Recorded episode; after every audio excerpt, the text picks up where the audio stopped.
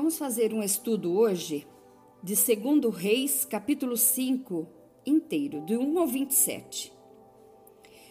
E para esse estudo, que tem muito a falar conosco nos dias de hoje, eu vou colocar um tema que é: conheça, ande e pratique a palavra de Deus para não perder a salvação. E você vai saber por quê quando nós chegarmos no final. Então vamos orar e dar início a esse estudo grandioso, maravilhoso da palavra de Deus, que eu amo. Oremos. Bendito és tu, eterno Deus, Rei de todo o universo. A tua palavra dura para sempre, Senhor. Bendito seja o teu nome e o seu reino jamais terá fim. Fale conosco, Senhor, por meio deste ensino eu não conheço os que irão ouvir depois, nem mesmo os que estão ouvindo agora, mas eu, Vilma, reconheço a responsabilidade que me tem dado. E mas o meu desejo é ser um canal de bênção para os teus ungidos. E que esta palavra possa produzir a Shalom, que é paz, saúde, felicidade, alegria, segurança, bem-estar e prosperidade dia após dia para sempre em cada coração.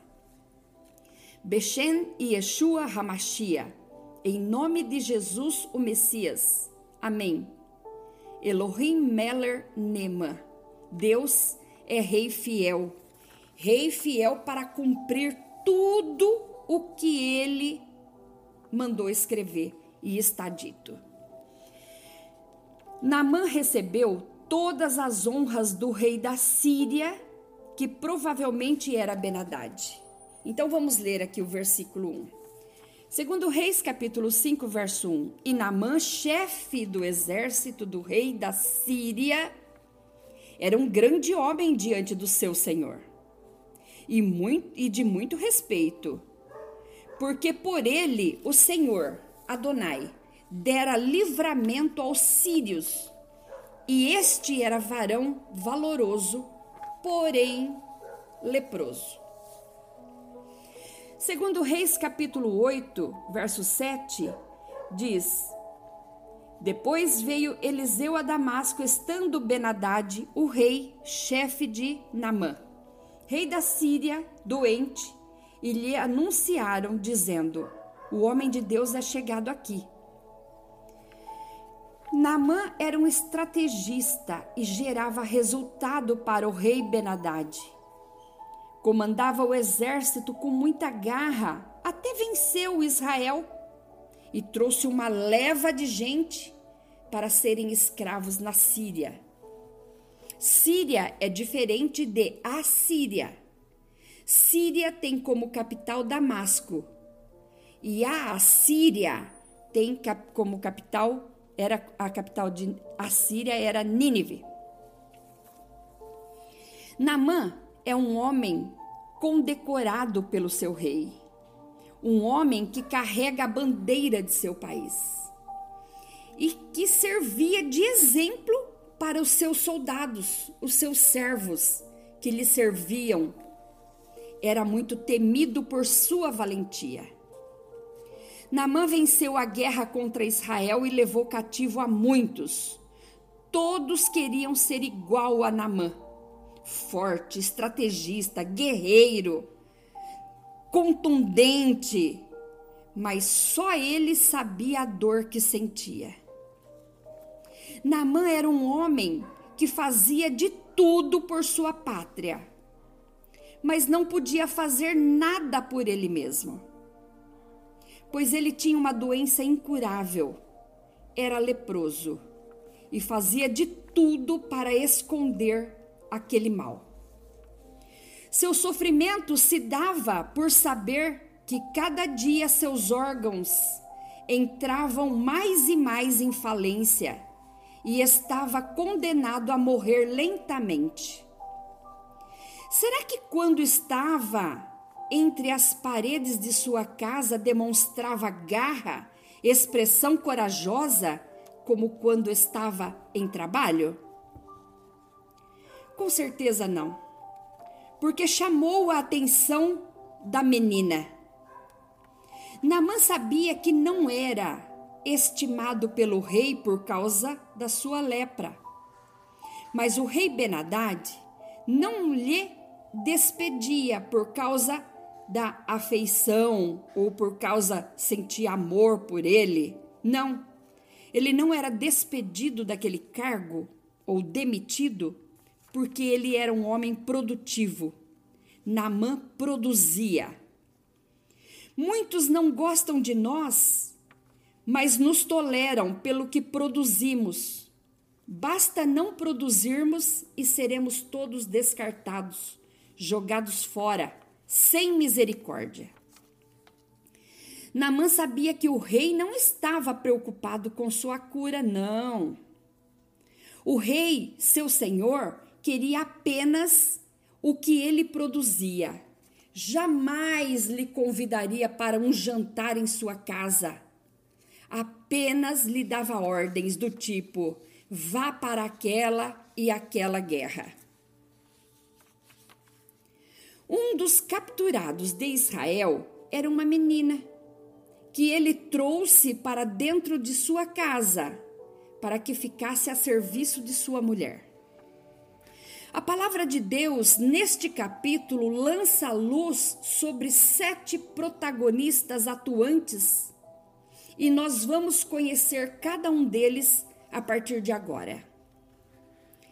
A menina que tem que nem sabemos seu nome é a primeira das sete dos sete protagonistas deste capítulo.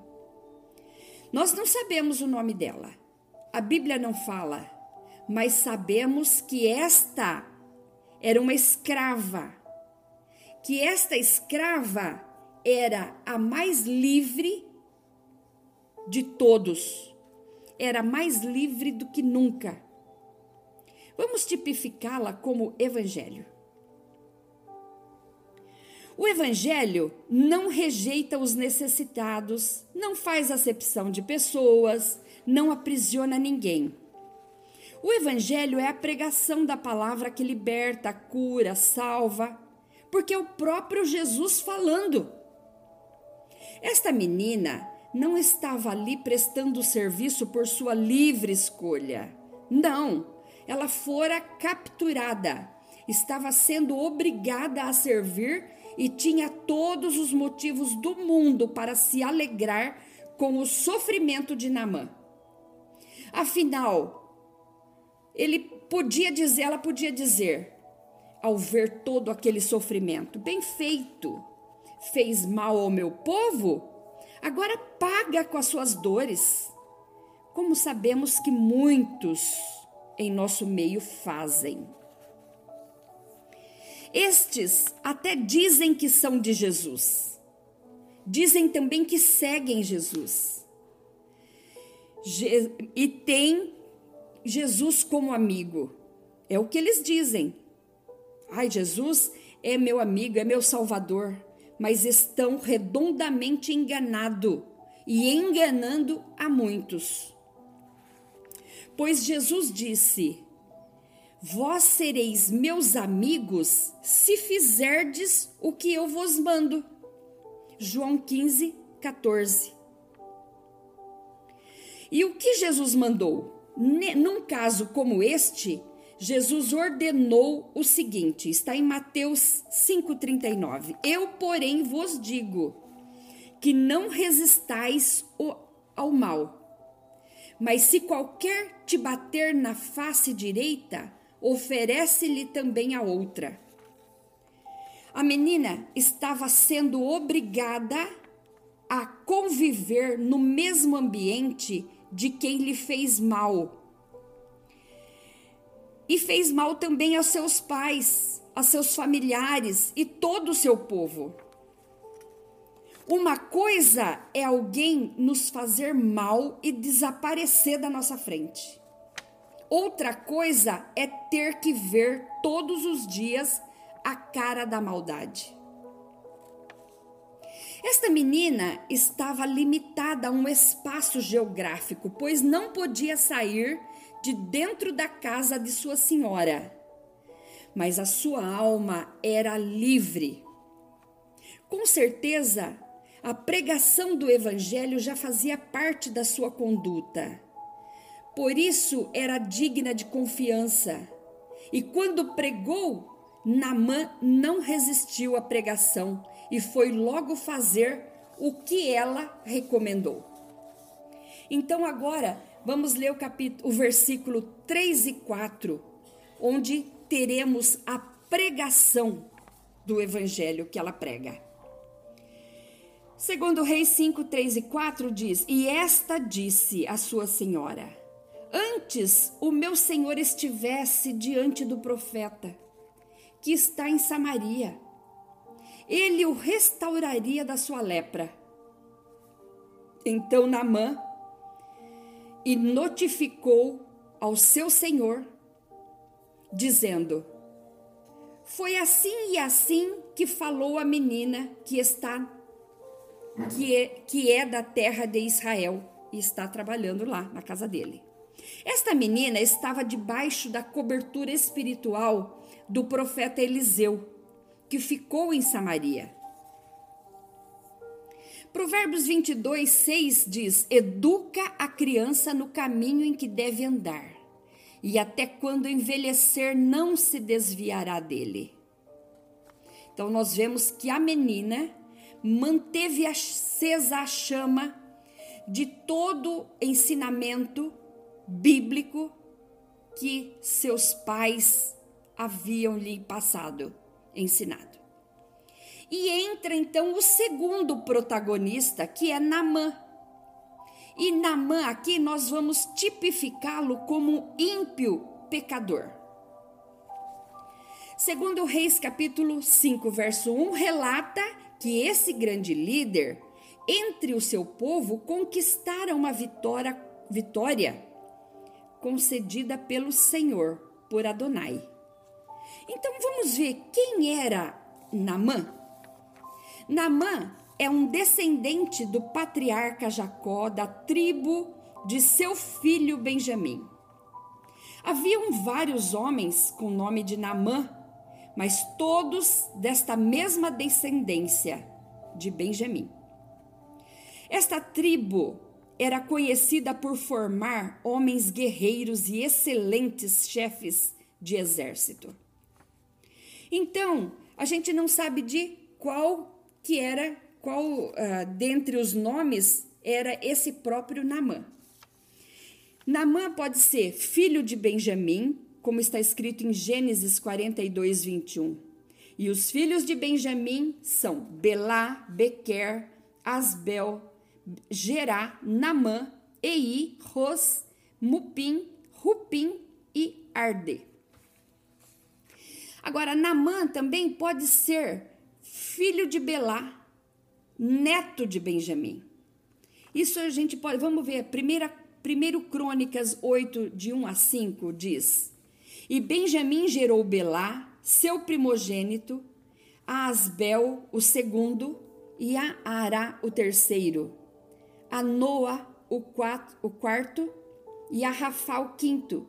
E Belá teve estes filhos: Adar, Gera, Abiúde, Abizua, Namã, Aoá, Gera, Cefufá e Urão. Números 26, 40 e 41 diz: E os filhos de Belá foram Arde e Namã. De Arde, a família dos Arditas. De Namã, a família dos Naanitas.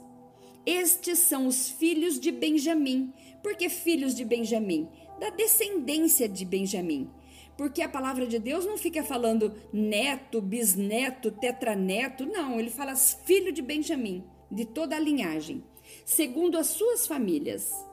E os que foram deles contados foram 45.600. Números 26, 38 diz: Os filhos de Benjamim, segundo as suas famílias, de Belá, a família de, dos Belaitas, de Asbel, a família dos Asbelitas, de Airã, a família dos Airamitas.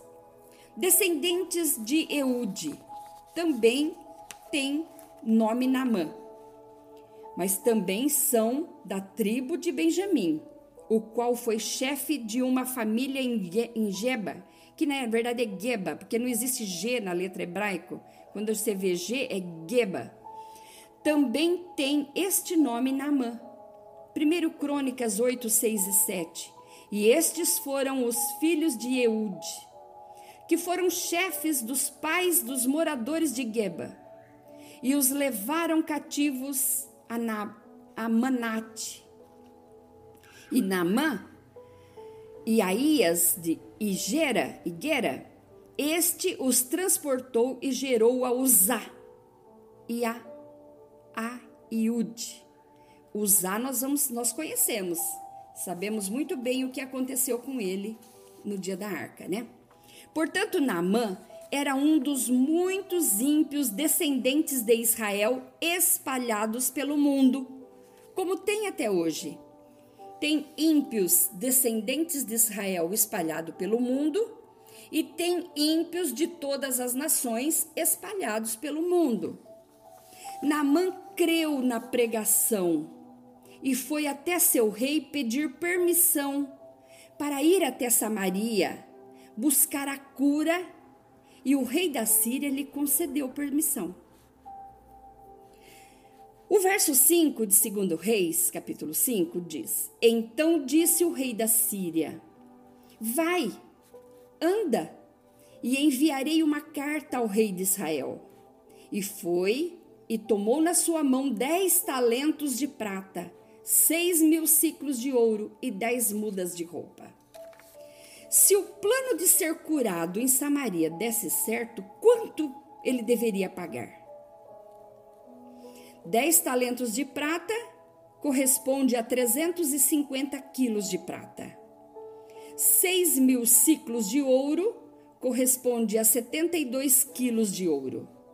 E não levou só isso, levou mais 10 mudas de roupas, trajes completo, um traje completo eu entendo que é camisa, calça, meia, sapato, gravata, paletó, todo completo. Não só isso, levou também uma carta de apresentação com um conteúdo assustador. Podemos ver isso no verso 6. E levou a carta ao rei de Israel, dizendo: Logo em chegando a ti esta carta, saibas que eu te enviei Naamã, meu servo, para que o cures da sua lepra. Isso só fez o rei de Samaria, que já estava assustado com a derrota, tremer de medo e desespero. Por quê? Isso daí para ele era dizer que estava sendo caindo em mais uma cilada inimiga. Isso soou aos ouvidos dele como uma afronta. E, na verdade, até ele tinha razão. O verso 7 diz: E sucedeu que, lendo o rei de Israel a carta, rasgou suas vestes e disse: Sou eu Deus para matar e para vivificar, para que te envie a mim um homem, para que eu o cure da sua lepra? Pelo que deveras notai, peço-vos que vede que busca ocasião contra mim. Namã, a gente falando para ele, não poderia confiar no homem. Oh, Namã, não confie no homem. A palavra de Deus diz: Maldito o homem que confia no homem, que é o seu ego. O ego de Namã estava muito alto. Namã, não confie no homem, não, viu? Não confie no rei de Israel e nem em qualquer outro homem, porque o homem nada pode fazer para promover sua cura, nem você mesmo pode fazer nada. Todos nós, por mais boa vontade que possamos ter, somos falhos e carecemos de ajuda todos os dias. O terceiro, a terceiro protagonista desta história entra agora e é Eliseu, que tipifica Deus. Olha que está escrito no verso 8. Sucedeu, porém, que ouvindo Eliseu, homem de Deus, que o rei de Israel rasgara seus vestidos, mandou dizer ao rei: Por que rasgaste os seus vestidos? Deixa ouvir a mim e saberá que há profeta em Israel. Israel já tinha ganho muitas guerras, porque Deus via o inimigo planejar e contava para o profeta. O profeta traçava ao rei o que fazer e Israel vencia. Mas dessa vez aqui, Deus tem um propósito mais alto. Deus tem o propósito de curar e salvar o ímpio Namã. Por isso que deixou ele vencer essa guerra. Deixou com que fez, concedeu com que permissão para que ele levasse uma leva e levasse também aquela menina que representando ali dentro da casa dele o evangelho, a palavra de Deus pregada. Eliseu, neste capítulo, tipifica o Deus que tudo vê, tudo ouve e é o dono de Israel. Eliseu é o profeta, foi profeta da nação de Israel durante o período do reino dividido e atuou durante os reinados de Jorão, Jeú, Jeoacás e Jeoás. Então eu não sei exatamente qual rei é esse que está em Samaria. E Deus, usando o profeta Eliseu, mostra a Namã que com ele não se barganha, porque saúde não tem valor. Tem um valor impagável. Que quanto vale a saúde? Ninguém pode comprar saúde. Não tem dinheiro que pague. E assim, só pela graça. Deus não se impressiona com carta de apresentações, não se impressiona com toneladas de ouro, de prata ou de roupa de grife. Não. A primeira vez que Eliseu aparece na Bíblia é quando o próprio Deus o menciona, orientando Elias a ungí-lo por profeta em seu lugar. Isso você pode ver em 1 Reis, capítulo 19, verso 16. Ao ser chamado para seguir o profeta Elias, Eliseu abandonou tudo e passou a servir ao Senhor desde então, ao lado do profeta Elias. O profeta Eliseu aprendera muito com o profeta Elias. É, segundo Reis, capítulo 2, verso 1. Andavam lado a lado, independentemente do tempo em que ficaram juntos. Não sei quanto tempo eles ficaram juntos. Eliseu mostra-se ser um discípulo fiel e dedicado, diferente de Geazi, que veremos ao final desta história. Segundo Reis, capítulo 5, verso 9, diz: Veio, pois, Naamã com seus cavalos e com seu carro e parou na porta da casa de Eliseu. Verso 9.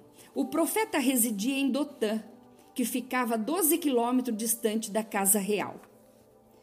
Namã, com sua comitiva e toda a pompa, acha que vai impressionar o profeta e assim ser recebido com todas as honras.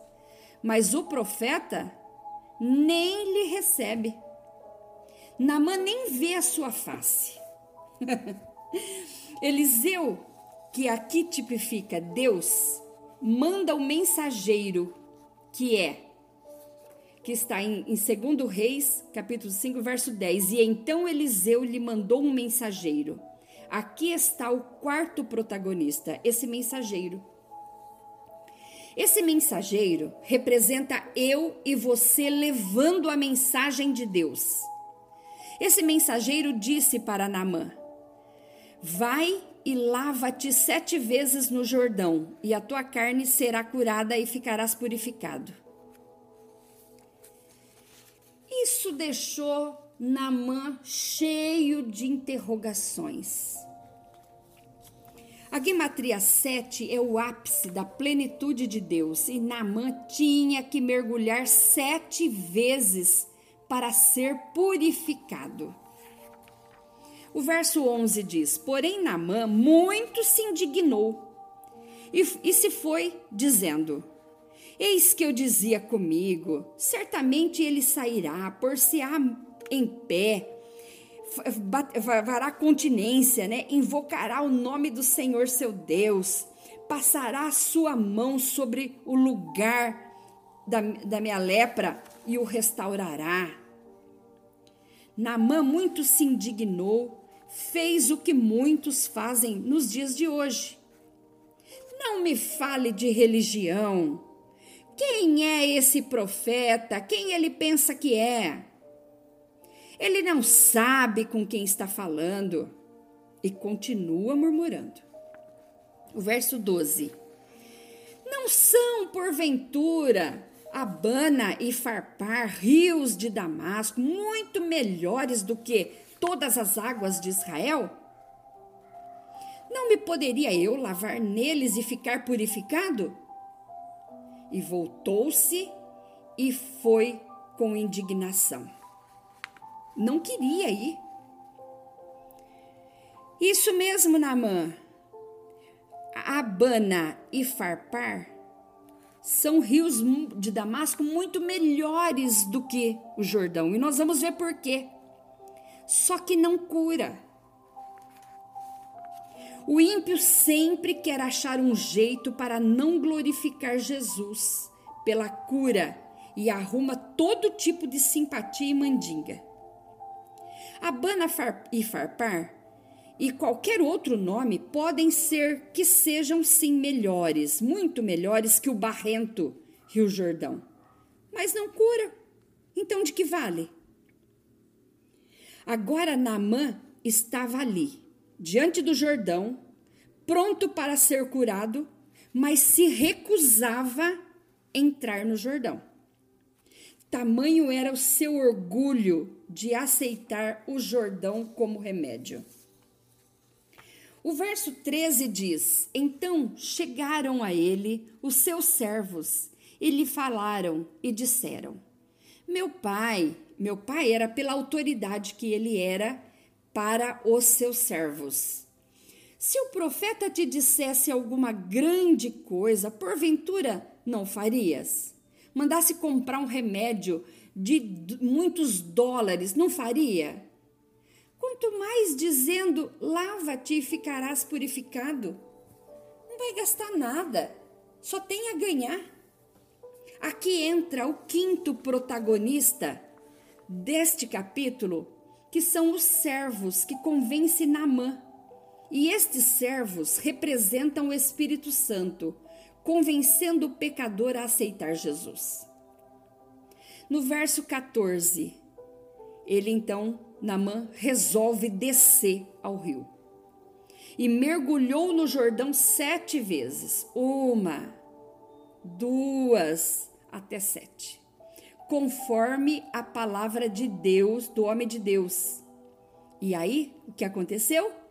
A sua carne tornou-se como a carne de uma criança, de um menino, e ficou purificado. Namã tinha todo um traçado de como seria a sua cura. Não é assim também? A gente sempre traça como será o nosso batismo com o Espírito Santo. Vai ser assim, eu vou falar assim, vai ter nesse momento. A gente traça a cura que vamos ter até os dias de hoje, mas Deus sempre quer curar de dentro para fora, do jeito que ele quer, no tempo que ele quer, porque a cura é de Deus, tudo é de Deus e Deus é poderoso. Então, Deus quebra regras e impõe-lhe obediência. Obedeça, faça o que eu mando. É fácil passarmos da alegria, da expectativa para a lamúria, reclamação, Namã estava todo empolgado, cheio de esperança de que seria curado, mas bastou apenas que a situação saísse um pouco do roteiro que ele mesmo havia organizado, sozinho, para que o mesmo se zangasse, ficasse raivoso e não quisesse mais saber de nada. É diferente de nós? E ele iria abrir mão de uma bênção que o acompanharia pelo resto da vida, a saúde. Por quê? Por um simples capricho. Por ter tido seu ego ferido, ai, por pensar que poderia dominar tudo e todos, até a bênção de Deus, até a forma de Deus agir. Aliás, era, ele era chefe de exército. Todos faziam o que ele mandava. Agora ele quer mandar também em Deus. Nós temos que nos policiar porque isso é muito comum a gente também cometer um erro gravíssimo desse. Assim somos nós, basta que algo aconteça de um jeito diferente de como programamos ou de como gostaríamos que acontecesse, para que nos zanguemos, murmuremos e joguemos tudo para o alto. Deixa para lá, isso não é para mim. Prestem atenção. Nossa vida é reclamar, lamentar, lamuriar, murmurar o tempo todo. É, é difícil passar um dia sem que algo desse tipo não aconteça. Precisamos quebrar isso em nome de Jesus, porque isso é uma maldição que tem que ser quebrada. Quebre isso na tua vida. Jogue isso fora, pare de viver reclamando. Pare de reclamar de tudo e de todos para o seu próprio bem. O orgulhoso Namã teve que se abaixar nas águas lamacenta, barrenta do Rio Jordão.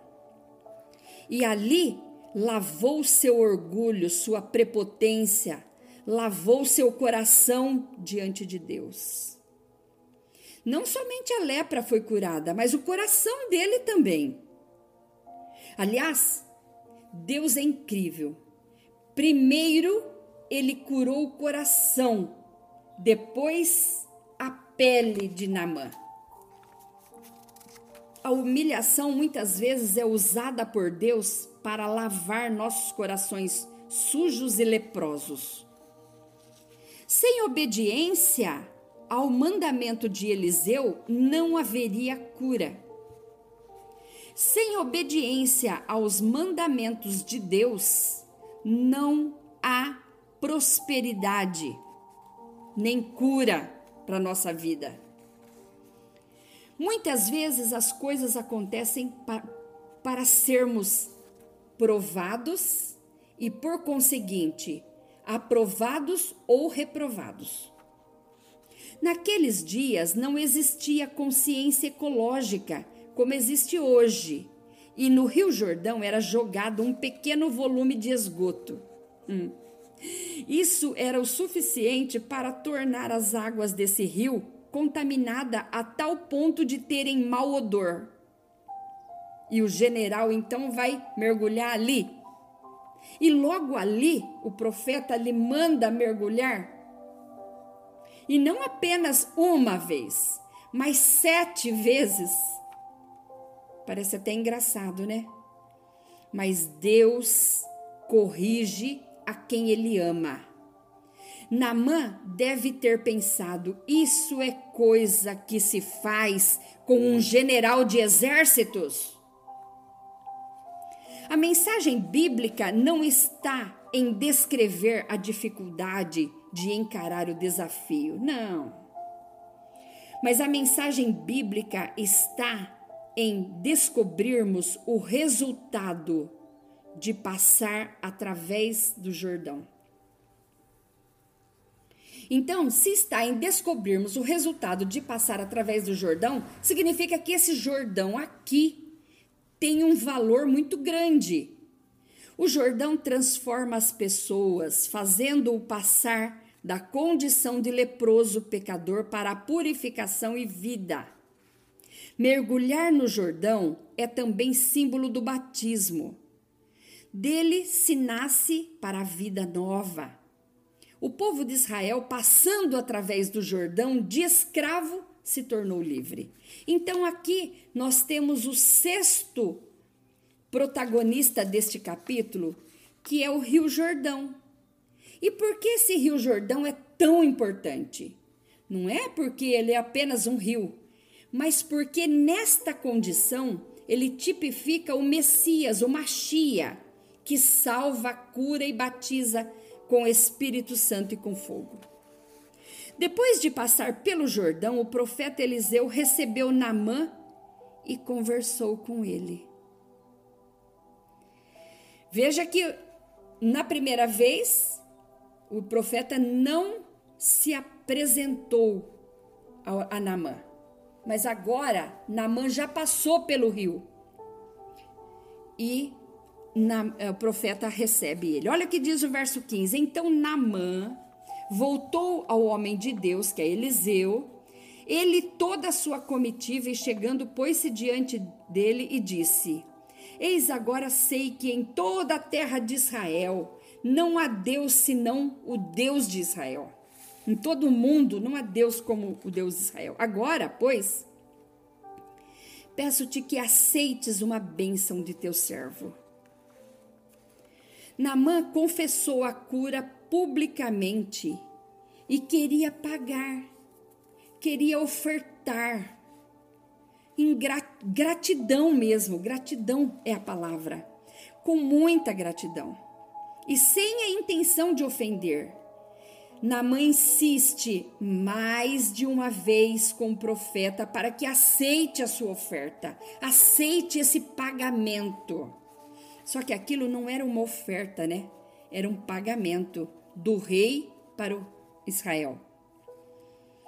Bênção é de graça, não se compra, mas muitos líderes nos dias de hoje seduzem o povo a dar o seu muito ou até tudo para ser curado. Nós ofertamos na igreja por saber que fazemos parte de algo maior, não para sermos curados ou prosperarmos, mas porque somos abençoados e porque sabemos que quem em quem temos crido.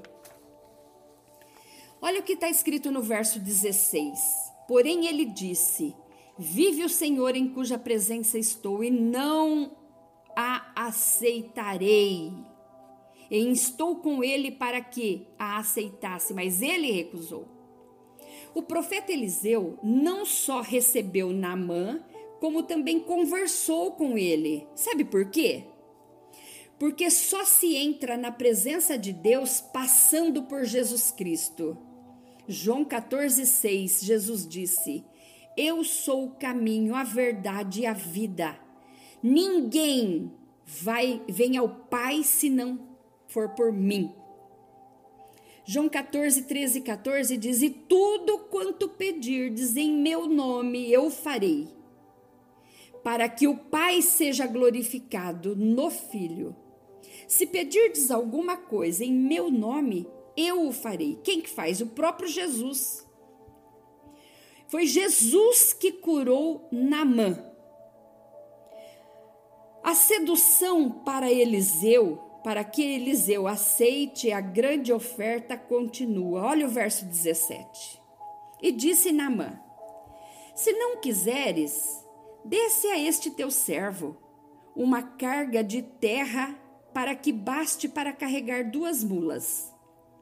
Porque nunca mais oferecerá este teu servo holocausto nem sacrifício a outros deuses senão ao Senhor. Namã não se conforma em ter a pele como a pele de um bebê, totalmente saudável, e não ter que pagar nada. Quanto que ele já gastou com remédio um monte de tempo? Por isso ele pensa que o profeta possa mudar de ideia.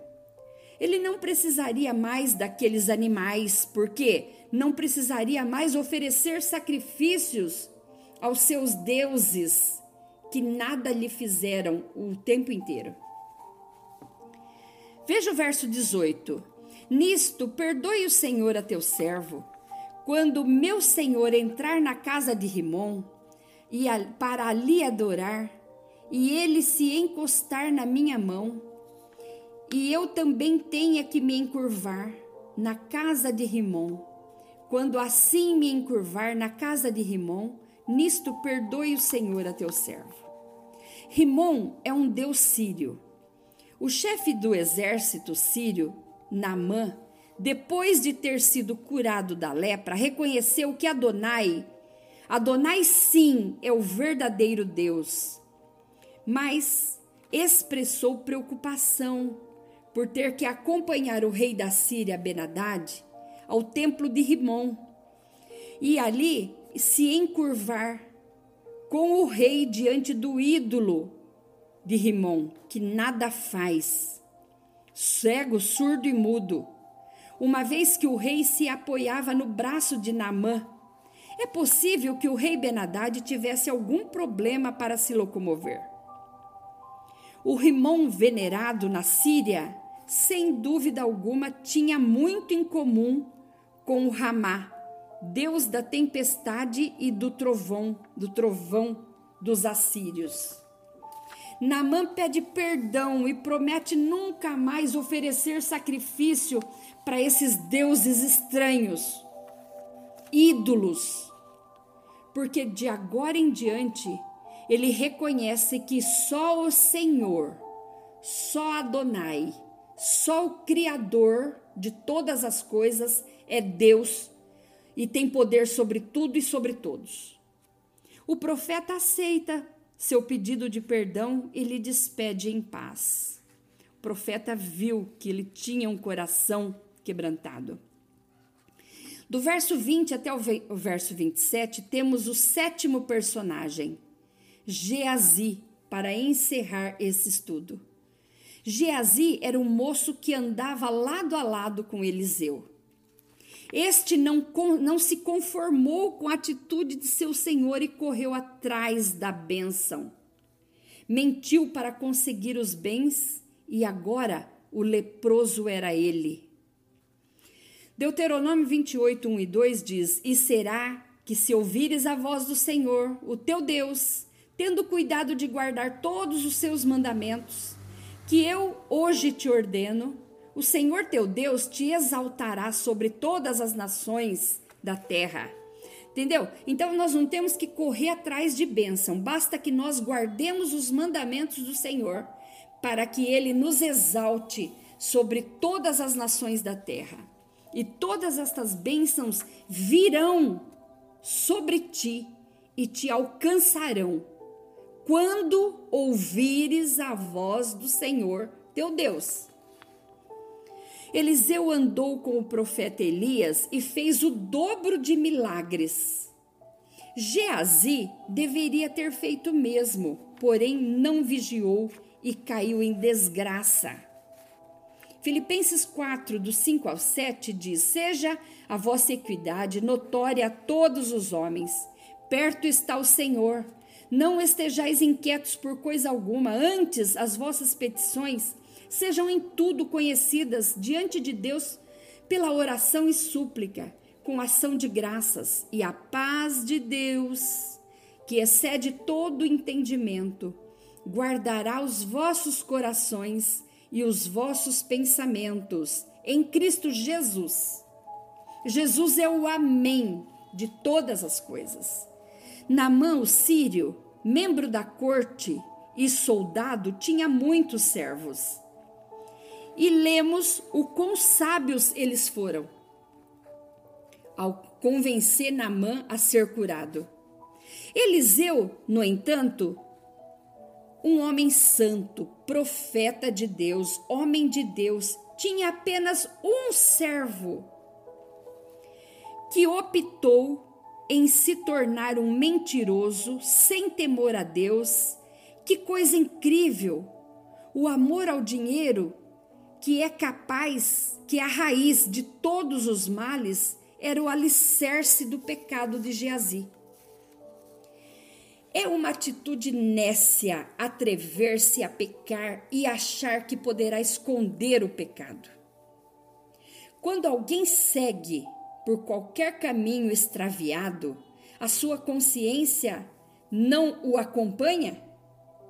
O olhar de Deus não vai com essa pessoa? O que encobre seu pecado jamais prosperará. Todas as esperanças e invenções nécias do mundanismo carnal estão patentes diante de Deus.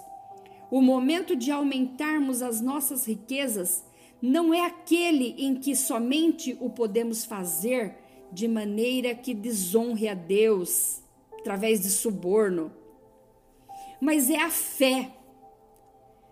Temos que ter fé em Deus e nunca prejudicar o próximo. E a sentença veio. Geazi foi castigado com o dinheiro de Namã. Ele levaria também a enfermidade de Namã. Olha que castigo terrível. Muitas das vezes a gente quer alguma coisa de um ímpio, né? Só que vai levar aquilo e também a consequência daquilo. Muito perigoso. E esse é um dia para nós pensarmos. Que proveito teve Geazi ao ganhar alguns talentos e perder a sua saúde, perder a sua honra, sua paz, seu trabalho ao lado do profeta? E se não se arrependeu, porque nós não sabemos, porque a Bíblia deixa em aberto, se não se arrependeu, perdeu a sua alma para sempre. Acautelemo-nos da hipocrisia e da cobiça. Temamos a maldição da lepra espiritual que pode permanecer em nossa alma. Cuidado. Olha o que diz o verso 27, finalizando. Portanto, a lepra de Namã se pegará a ti e a tua descendência para sempre. Então saiu de diante dele o leproso branco como a neve. A ambição mostrou que tem um custo muito alto, não valeu a pena. E não sabemos se Geazi se, se arrependeu, pois isso a narrativa deixa em aberto para que temamos. Essa chamada de consciência não é para nos deixar tristes, de jeito nenhum. É para que fiquemos motivados a sermos pessoas melhores do que hoje do que somos hoje e todos os dias. Vamos fazer um pacto conosco mesmo diante de Deus. Vamos ser pessoas melhores a partir de hoje. Vamos aprender o hábito de agradecer por tudo de coração, seja pequeno ou grande o favor que o Senhor tenha nos feito. Vamos aprender a parar de nos lamentar de tudo parar de reclamar de tudo e fazermos a nossa parte na construção de uma vida melhor para nós, para nós e para os nossos semelhantes, nossos familiares, bem como para toda a natureza, o universo. Vamos deixar de ser religiosos, meramente intelectuais de lado, essa religiosidade de lado, onde sabemos um monte de texto decorados Somos viciados em frases prontas que não nos levará a nada. E vamos então começar a estudar mais, crer mais na misericórdia de Deus, estudar mais a palavra de Deus e a providência de Deus, praticar a palavra para vencermos dia após dias e assim não perdermos a salvação. Deus abençoe sua vida e até um próximo estudo.